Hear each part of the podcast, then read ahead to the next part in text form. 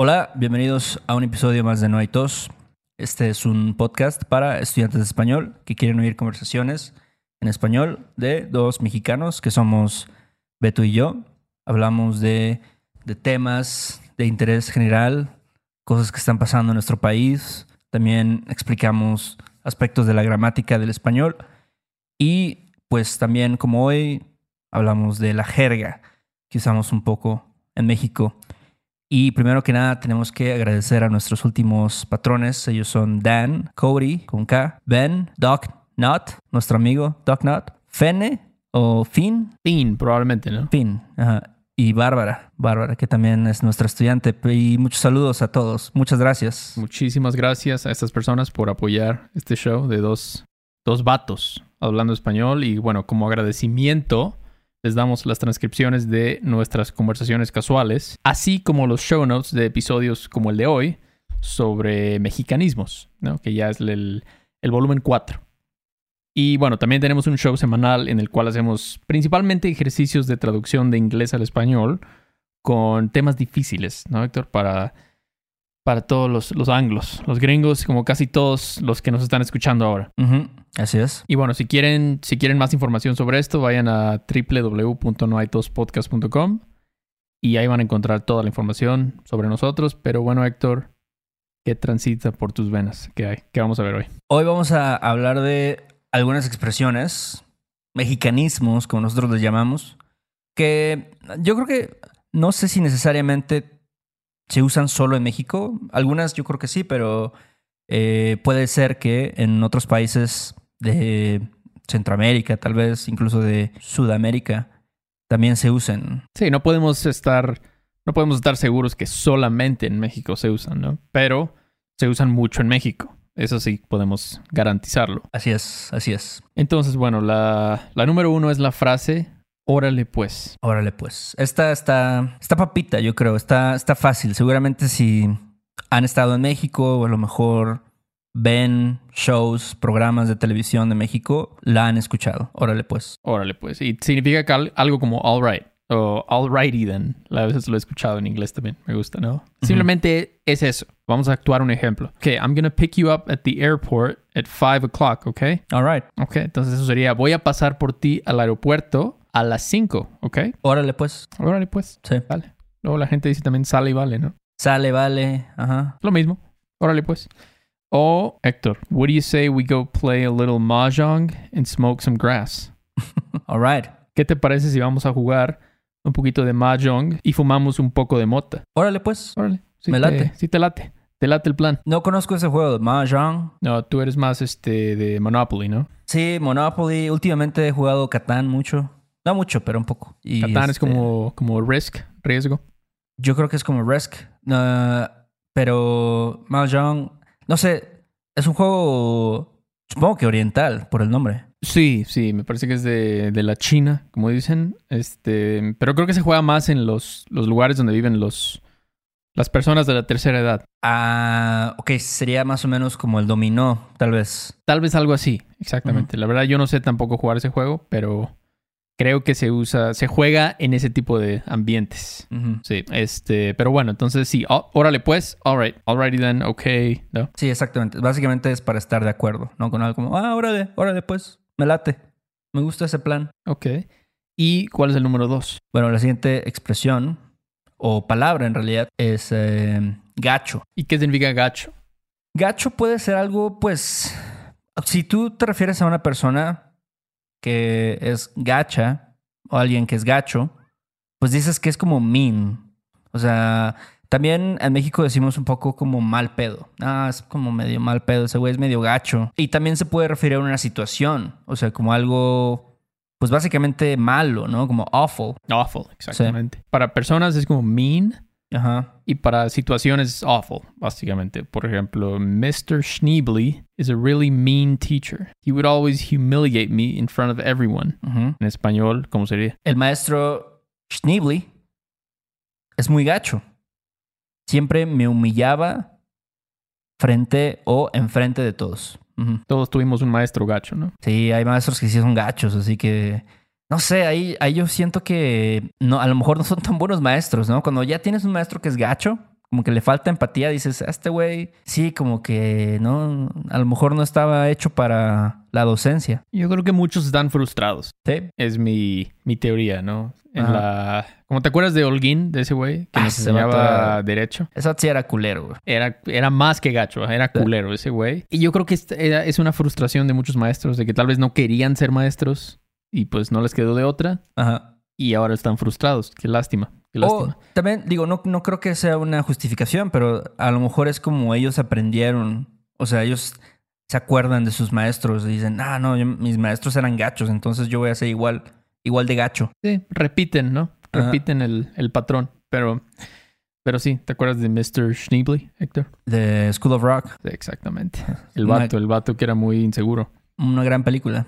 Una grandísima película, grandísima. Ok, otro ejemplo puede ser The accident that occurred near the San Marcos Toll Plaza was awful.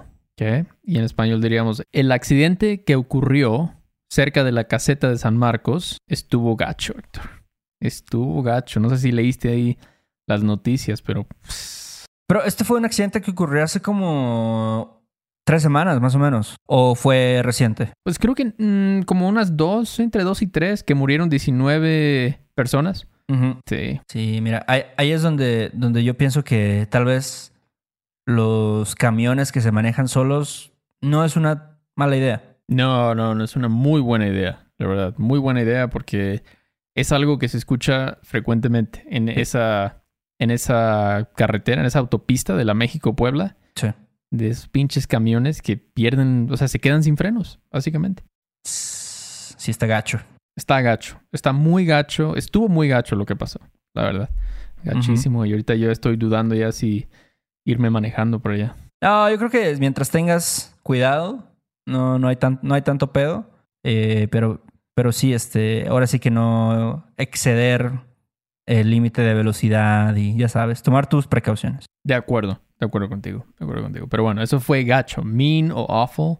Um, y el mexicanismo número tres es aguantar vara. O aguantar vara, básicamente. Aguantar vara. ¿Qué es aguantar vara? Aguantar vara, yo creo que es como. Ahora sí que como el nombre lo dice, ¿no? Aguantar, o sea, resist o withstand, hang in there. Hang in there también se usa mucho, ¿no? ¿Y tú sabes la historia de esta frase, el origen de esta frase? Mira, hay dos, hay dos versiones. Una versión es de que viene de las corridas de toros, de toros, perdón. Ok. De, ¿Ves cómo en las corridas de toros les clavan unas varas a los, Sí. a los toros? Es que a mí, la neta, no, no aprecio ese, ese espectáculo, pero bueno. No, la verdad no. Y, y los toros, pues aguantan la vara, ¿no? O sea, aunque les clavan estas madres, siguen ahí aguantando vara, ¿ok? Ok, ok, tiene sentido, ¿no? Y la- Es- la ellos otra- aguantan vara. Ellos aguantan vara. La otra versión es de que, no sé, ya ves, en, tan, tan, este, tan reciente que fue la revolución, en la época de la revolución, pues había muchas personas que básicamente eran esclavos, ¿ok? Que trabajaban ahí en, en el campo y pues les daban, ahora sí que con la vara, ¿no? Les este, pegaban a esta flota para que pues, se pusiera a chambear y entonces pues tenían que aguantar la vara, ¿ok? No sé, no sé, no sé cuál es el, el origen real, pero hay esas dos versiones. Este, pero bueno, básicamente la idea es la misma, ¿no? Pues tienes que resistir. Básicamente, hang in there, resistir, withstand, ¿no? Entonces, un ejemplo que pasa mucho. Conchita was bullied because she wore orthopedic shoes, but she always withstood the bullying. ¿Cómo dirías eso en español, Héctor? A Conchita la castraban por usar zapatos ortopédicos, pero Sí. siempre aguantó vara. Siempre la Conchita era, era ruda. Yo no sé si tú te acuerdas, yo cuando era niño, cuando estaba morrito, por ejemplo, yo usaba zapatos ortopédicos, ¿ok? Y este, y había un chingo de compañeritos ahí, de míos, que igual usaban zapatos. o- unos hasta tenían así los tubos esos de Forrest Gump. Ah, no mames. Sí, ¿En machín. la caso? No, no, eso fue en la Ah. Salle, cuando yo, yo en la primaria. Y ahora yo no sé si todavía los morros usan zapatos ortopédicos o si ya de plano a los padres les, les vale madres eso, si tienen el pie plano o algo así. Quién sabe. Yo ya no he visto morros así. Ajá. A la de aplicando la de Forrest Gump, ya casi no, no lo veo. Sí, creo que sí es algo más así como, no sé, de los noventas o de los ochentas incluso. Es que ya lo de hoy es ADHD, ya. Ya los morros ya mejor se enfocaron en eso. Pero, pero sí, entonces, she was bullied, la castraba, ¿no? El verbo castrar, castrate, en español es como bully, ¿no? Sí, sí, castrar, castrar a alguien es como, pues sí, lo estás bulleando. Pero Conchita, Conchita fue fuerte y aguantó vara. Aguantó vara, sí, sí, Siempre sí. resistió, resistió.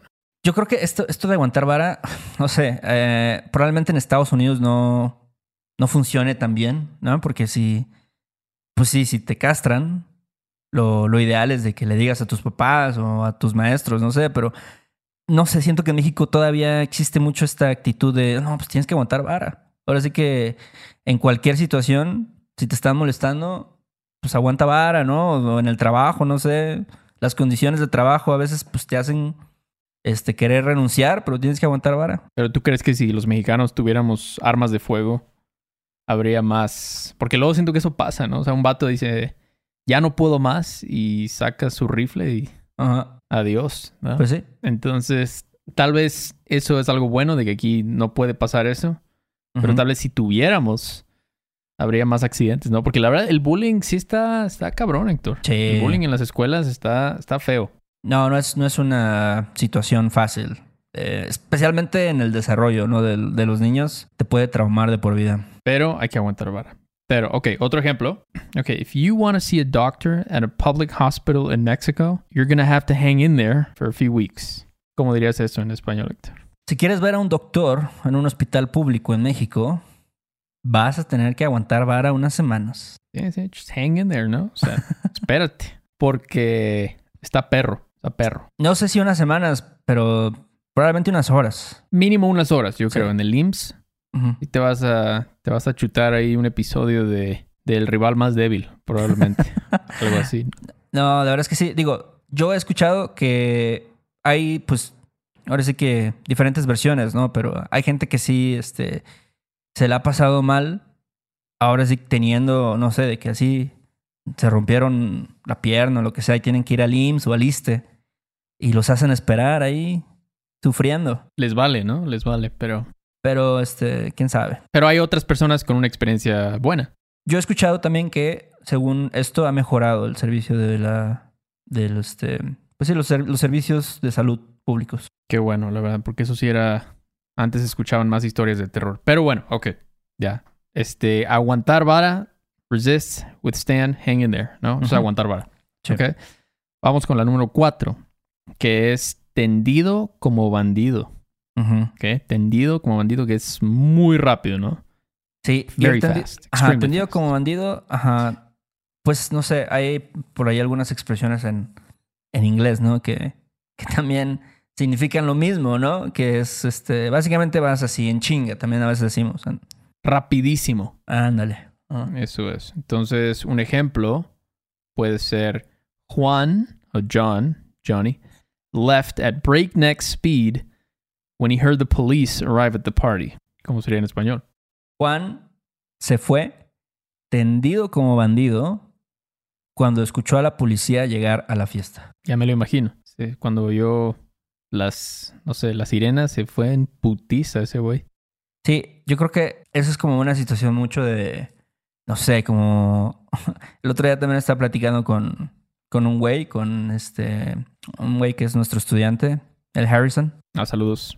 Y me dijo que sí, que un día sí estaba en una fiesta así con, pues ya sabes, de adolescentes, cuando él era más joven, y este, y de que llegó un día la, la tira, ¿no? La chota, la policía, y todos se fueron tendidos como bandidos, o sea, porque, pues este, pues sí, eran menores de edad, chupando, Eh, estaban metiéndose crack, probablemente. este, y oyeron a la tira y Nel. Ahí se ven. Pero Ahí bueno. se ven, exacto. Ahí se ven, pero bueno, entonces tendido como bandido. Otro ejemplo puede ser: My dog came out faster than you can say Jack Robinson when I opened the garage door. o también puede decir: My dog came out faster than greased lightning when I opened the garage door. Yo nunca había escuchado eso de Faster Than Greased Lighting. Está, está, está chistoso, la neta. Ajá. Sí, está bueno, está buenísimo. Sí, pero bueno, entonces es eso, o sea, es súper ultra rápido. Mi perro salió tendido como bandido cuando abrí la puerta de la cochera. Y luego si los perros se emocionan demasiado, ¿no? Cuando abres la puerta salen como bala. Exacto. Pero, pero bueno, eso sí, tendido como bandido, súper rápido. Y la última, la última y nos vamos, es ponle tú. You put it. Algo así. you put it to it. Algo así. No tiene sentido, ¿no? Pero Sí. es como la decimos cuando queremos decir give or take, more or less, about, ¿no? Ajá. Este, podemos actuar otro pequeño diálogo aquí. When do you think my house will be ready? In two or three months, give or take. Eso sería como decir, ¿en cuánto tiempo crees que quede lista mi casa? Ponle tú en unos dos o tres meses. Exactamente. Ponle Ok. tú. Ponle Ese tú. es como un, un aproximado. No te estoy diciendo exactamente. Es ponle tú. Ponle Mm. tú. ¿No? O How many American expats do you reckon live in Mexico? Around 70,000. Ok. Y eso sería como decir, ¿cuántos expats gringos le echas que vivan en México? Ponle tú unos 70 mil. Es un, un estimado, ¿no? Un estimado. Que de hecho es un millón. ¿Puedes creerlo, Héctor? Loco. Pues sí, la neta es que. Mira, si vas nada más acá a, a la Roma o a, no sé, Condesa, ahí por lo menos debe haber unos mil, dos mil. Más todos los que viven allá por este Naucalpan, ¿o no? ¿Crees que allá no bueno, no. Naucalpan. Bueno, Naucalpan tiene zonas fresas y zonas más, este, más guerreras, por así decirlo. Ya, ok. Ajá. ok. O sea, pero la mayoría de los gringos tú dirías que viven en la Roma. Es donde va a haber más gringos per cápita. Yo creo que sí, yo creo que sí. El otro día estaba hablando igual con un estudiante que estaba pues viendo esto de rentar un depa Órale. y este y habló con un agente de, de estos de no sé inmobiliario, ¿no? Se le llama eh, de bienes raíces y le decía, no hombre, no, ahí en la Condesa en Roma, puro pinche gringo. Obviamente no no se lo dijo así, pero esa era la idea, ¿no? De que la mayoría de la gente que vive ahí es extranjera y por consiguiente pues los precios son más altos, ¿no? O sea, existe y pasa esto de la gentrificación. Claro, claro. ¿Tú sientes que los precios sí han subido en general en esas áreas en los últimos 5 o 10 años? Pues es que yo, mira, yo no tengo tanto tiempo viviendo aquí, pero definitivamente yo sé que si yo viviera en esta parte de la ciudad, pues sí pagaría probablemente el doble casi de lo que pago aquí. Sí te la dejarían ir con la renta. la dejarían ir enterita, como dicen. sí, sí, sí, sí. Bueno, Pero depende, mira, también es, es cuestión de, digo, tengo algunos amigos que viven por ahí y no pagan tanto de renta, pero sí pagan más que yo. Eh, entonces, hay que buscarle, ahora sí. Eh, sí, sí, como todo, ¿no? Hay que, hay que saberle y para encontrar buenos precios. Pero bueno, pues ahí está cinco mexicanismos, que ya este es el volumen 4. Sí. Yo creo que pff, nunca se nos va a acabar el material para estos episodios porque hay demasiadas frasecitas así. Pero sí, todas estas frases las ocupamos mucho nosotros en el español cotidiano, digamos. Y bueno, les recuerdo que si quieren los show notes de este episodio, el PDF, pueden encontrarlo ahí en nuestra página web. Este, si son un patron de nosotros, muchas gracias a la gente que nos apoya. Muchísimas gracias por hacer posible este, este show y buena actualidad. ¿Qué más ya para irnos de acá? Nada, ah, pues en nuestra página web también pueden encontrar un poco de mercancía que vendemos. Eh, también nos pueden contactar si quieren, no sé, hacernos una pregunta. Este, hay mucha gente ya nos ha escrito, um, incluso que quieren, este, no sé, tiene algún producto relacionado al español. eh, ahí nos pueden escribir si quieren tomar una lección. En fin, todo lo pueden hacer a través de nuestra página web. Órale, pues, Héctor. Entonces, cuídate mucho y ahí nos vemos, ¿no? Ahí nos vidrios. Sale y vale. Bye. Este episodio de No hay tos es patrocinado por Rosetta Stone. Si además del español deseas aprender otro idioma y no sabes cómo empezar, Rosetta Stone es la mejor opción para ti. Es una forma inmersiva y progresiva de aprendizaje que usa imágenes, historias, diálogos y más para ayudarte a comunicarte con fluidez en el idioma que quieres aprender. Además, tiene la mejor tecnología de reconocimiento de voz para obtener retroalimentación de tu pronunciación. Está disponible desde tu computadora, tu tablet y tu teléfono y puedes hacer las lecciones en línea o descargarlas para completarlas sin conexión a internet cuando quieras. Con la membresía de por vida puedes pagar ahora y nunca tendrás que volver a pagar una cuota de renovación. Nosotros sabemos que aprender un idioma nuevo puede ser abrumador así que deja que Rosetta Stone te guíe en el proceso. Por un tiempo limitado, puedes tener acceso de por vida a los 25 cursos de idiomas que ofrece Rosetta Stone con un 50% de descuento. Canjea hoy mismo tu 50% de descuento en rosettastone.com diagonal tos. rosettastone.com diagonal tos. ¿Estás listo para convertir tus mejores ideas en un negocio en línea exitoso? Te presentamos Shopify. Tal vez no lo sabías, pero nuestro podcast More Than Mamis es un negocio y lo empezamos por supuesto para desahogarnos y hablar sobre la maternidad, no para convertirnos en expertas de ventas y del e-commerce. Así que sí, necesitábamos ayuda para vender nuestro merch y poner en marcha nuestra tienda. ¿Y cómo suena con Shopify? Llega otra venta. Shopify es la plataforma de comercio que está revolucionando millones de negocios en todo el mundo. Ya seas un emprendedor desde tu casa o desde donde sea, Shopify es la única herramienta que necesitas para iniciar, administrar y hacer crecer tu negocio sin dificultades. Con Shopify puedo gestionar pedidos, envíos y pagos desde cualquier lugar, brindándote toda la información y estadísticas de tus ventas al detalle. Regístrate para un periodo de prueba con tan solo un dólar al mes en shopify.com barra sonoro, todo en minúsculas.